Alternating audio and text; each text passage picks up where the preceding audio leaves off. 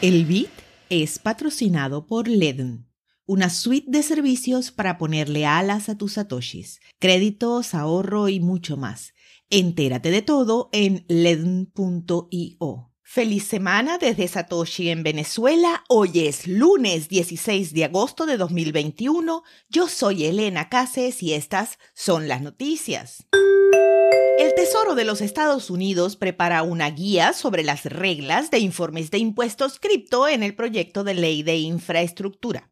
El Tesoro de los Estados Unidos está preparando una guía sobre las disposiciones sobre informes de impuestos cripto en el proyecto de ley de infraestructura que recientemente aprobó el Senado y se dirige a la Cámara, según un informe de Bloomberg publicado el viernes 13 de agosto.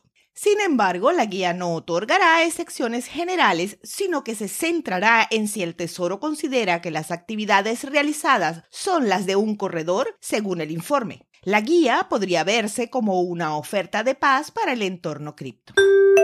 Intel revela participación en Coinbase. Intel Corp reveló el viernes 13 de agosto una participación por valor de menos de un millón de dólares en el exchange estadounidense Coinbase Global. El fabricante de chip reportó alrededor de 3.014 acciones ordinarias de clase A de Coinbase al 30 de junio. Coinbase se hizo pública a través de una cotización directa en abril, en la que su valoración aumentó hasta los 112 mil millones de dólares el primer día.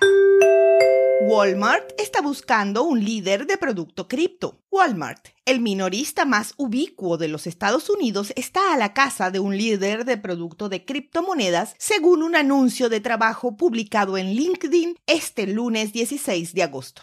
En el anuncio se lee que la empresa está buscando un líder visionario para ocupar el puesto de líder de producto de moneda digital y criptomonedas. La persona crearía una estrategia para este nicho en la cadena de tiendas. No está claro en el anuncio qué productos lanzaría la persona. Se publicó semanas después de que surgieran rumores de que el rival de Walmart, Amazon, está listo para hacer una gran entrada en el mercado de criptomonedas. Amazon tiene su propio anuncio de trabajo para una moneda digital y un líder de producto blockchain. Aún así, Amazon negó los informes de que aceptaría Bitcoin como forma de pago.